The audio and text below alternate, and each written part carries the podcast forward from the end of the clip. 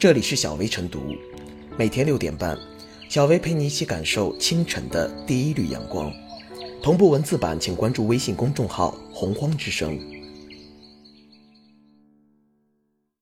本期导言：近日有媒体报道，春节后不少地方制造业企业面临严重的招工荒，大量年轻人逃离传统工厂与流水线。根据美团发布的《二零一八年外卖骑手群体研究报告》显示，美团外卖骑手多处在年轻阶段，八零后、九零后为骑手群体的中坚力量，占比高达百分之八十二，且百分之三十一的骑手来自去产能的产业工人。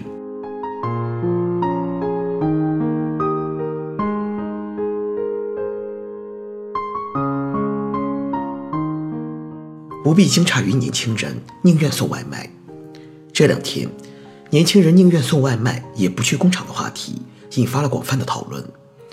之所以如此，是因为有新闻将某些工业生产厂家的用工荒与近年来外卖送餐骑手数量增长迅速的事实联系在了一起。当然，把这两者联系起来，表面看似乎有道理，但实际上两者之间并无直接联系。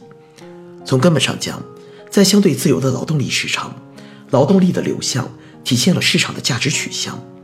如果仅从表象看，无论是外卖送餐骑手的巨量增长，还是工业生产厂家的用工荒，都是劳动力市场流动和选择的结果，因而其现象本身并无对错之别。巨量增长和用工荒，只要不是强迫选择、刻意压制的结果，那么这就是一个正常的市场现象。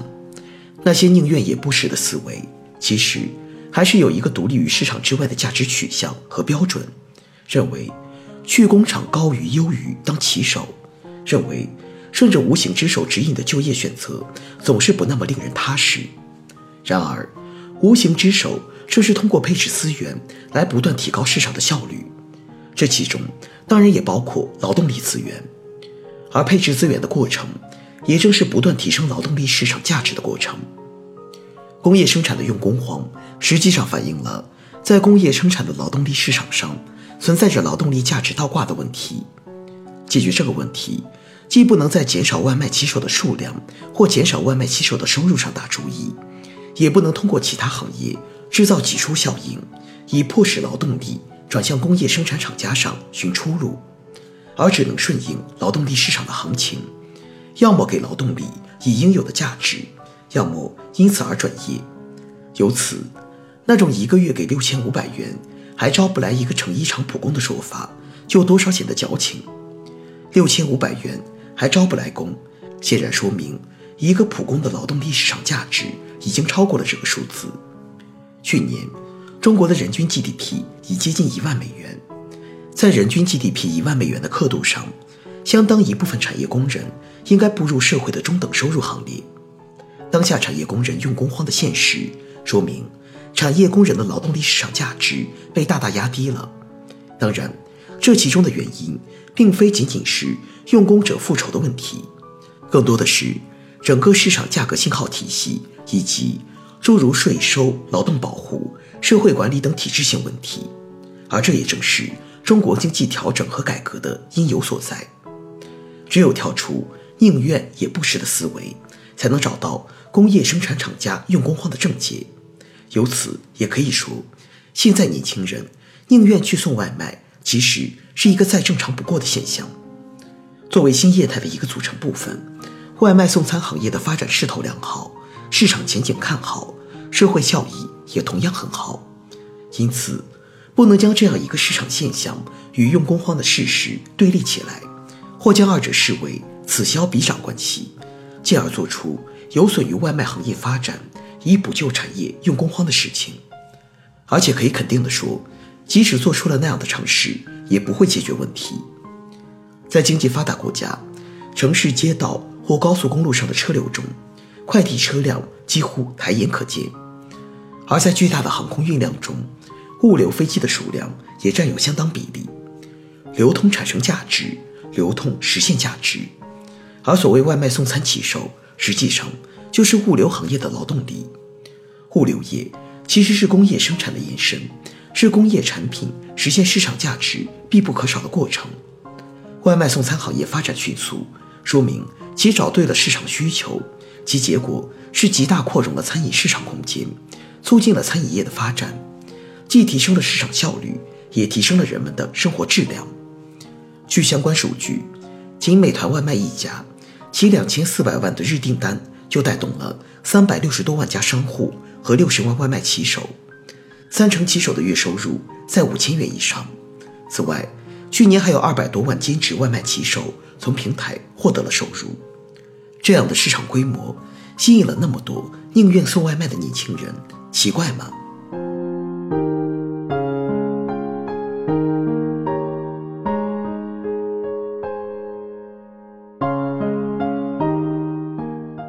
别工厂去送外卖，服务业扩容的信号。告别流水线上的生活，去做一名外卖骑手，大量年轻人的这一选择不难理解。相比于传统的制造业工厂，做外卖骑手上班时间灵活，收入有保障，技术门槛较低，工作性价比高。深层次看，这种群体性职业选择的偏好，恰是服务业扩容的一个现实缩影。当前。全球服务业正在快速增长，已成为推动全球经济复苏与发展的重要力量。我国作为传统制造业大国，近年来服务业发展迅猛。二零一二年，中国的第三产业首次超越第二产业，且比重逐年抬升。二零一七年，第三产业增加值占国内生产总值的比重为百分之五十一点六，已占据半壁江山。二零一七年。第三产业就业人员占全国就业人员的比重达百分之四十四点九，比第二产业百分之二十八点一的数字高出十六点八个百分点。第三产业成为吸纳就业的主要渠道。可以说，以服务业为代表的第三产业不断壮大是大势所趋。这个意义上看，年轻劳动力从工厂流水线转移到第三产业。是产业结构变化所带来的结果。第三产业的快速发展，不仅带动了就业结构的优化与升级，更有效缓解了就业人口从工业转移到服务业的压力。外卖行业作为一种新兴服务业态，对劳动力的虹吸效应更加明显。相对于传统服务业，新兴服务业的市场需求更为迫切，机会更多，从业者数量井喷也就不足为奇。而类似的新经济、新业态，还有网约车、快递行业等。有统计显示，中国目前快递员数量达到三百万人，登记在案的合规的网约车司机，截止目前共计三百七十三万人。可以预见，未来相当长一个时期内，劳动力由传统制造业向服务业的转移还将持续。这其实也是倒逼制造业转型升级的一个契机。如何借助高新技术降低用工成本、提高生产效率？如何改善用工环境，为年轻从业者提供成长成才机会等等，都是制造企业当下迫切需要思考和探索的课题。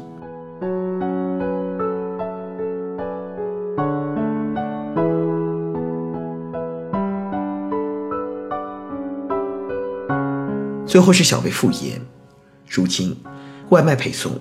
越来越成为一个年轻人聚集的新兴行业，青年们依靠送外卖就能在城市暂时站稳了脚跟。相比于固定在流水线上的工作，送外卖时间更加自由，劳动强度也可以由自己掌控。只要足够努力，就能够获得较为丰厚的报酬。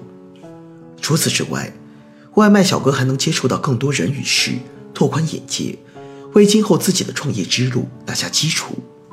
年轻人。宁愿送外卖，也不想去工厂，是他们个人的职业选择，他们有着充分的自由，也理应得到尊重。